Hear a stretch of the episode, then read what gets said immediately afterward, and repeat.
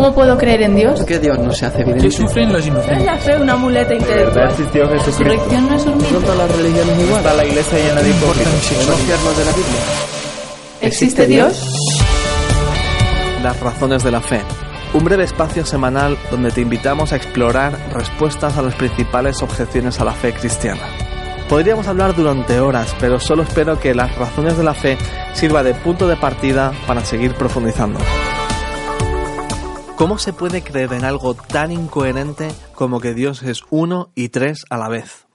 Mucha gente piensa que con el paso del tiempo los seguidores de Jesús fueron divinizando a Jesús hasta que tres siglos después se inventaron la palabra Trinidad, que no aparece en la Biblia, estableciéndolo como un dogma.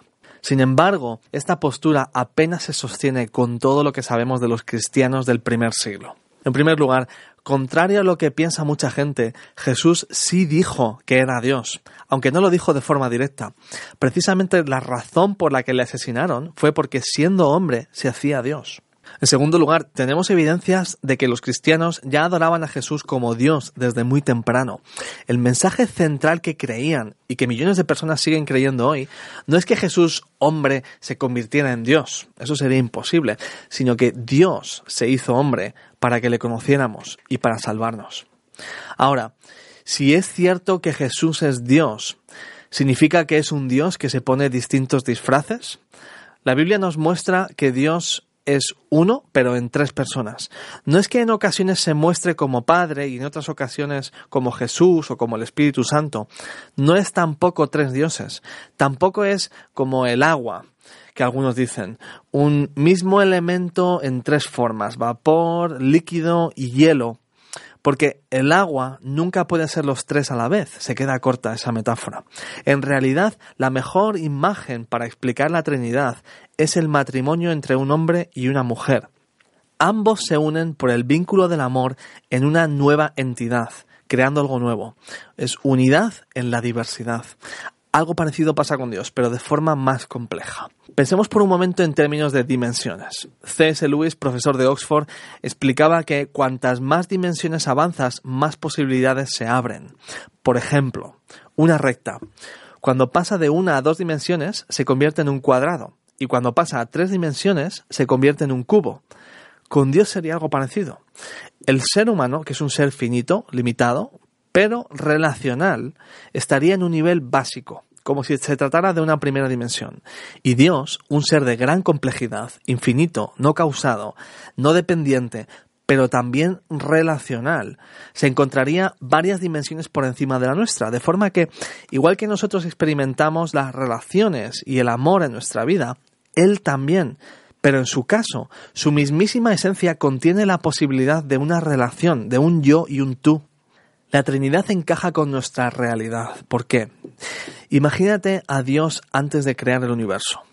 Un Dios unipersonal que no es una comunidad, sería un Dios que está solo en el universo, no es relacional. Solo se ama a sí mismo porque no puede conocer nada aparte de sí mismo. Un Dios marginado en la nada es un Dios débil que necesita crear para poder amar, para poder conocer y para poder relacionarse. No existe un yo y un tú, no existe amor. El ser humano, sin embargo, es relacional por naturaleza, necesita amar y ser amado. Un Dios unipersonal como fuente no lo puede explicar. Un Dios trinitario sí, porque es amor. Esto es absolutamente clave porque solo en la fe cristiana el amor precede a la vida humana. En todas las demás fees, la vida precede al amor. Y así definimos el amor según nuestro propio criterio, porque no existe un punto de referencia.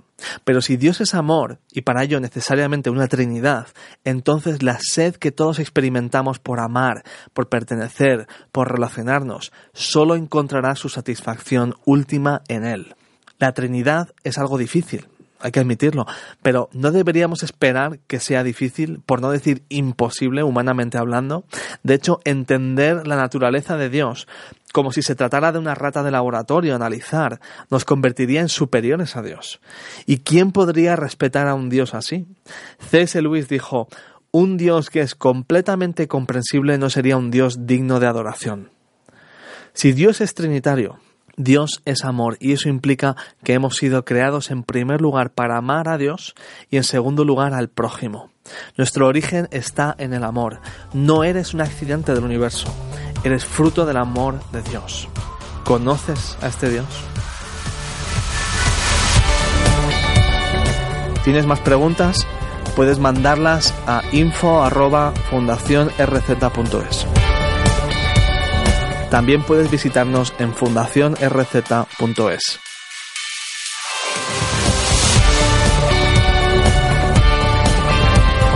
Esta es una producción de Radio Encuentro, Radio Transmundial en España. Visítenos en radioencuentro.net.